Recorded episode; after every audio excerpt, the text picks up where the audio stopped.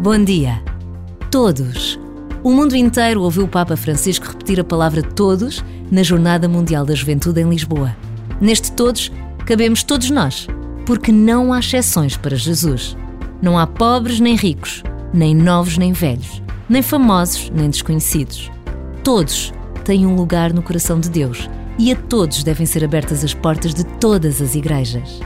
Esta consciência de pertença, sem qualquer distinção, é verdadeiramente salvadora.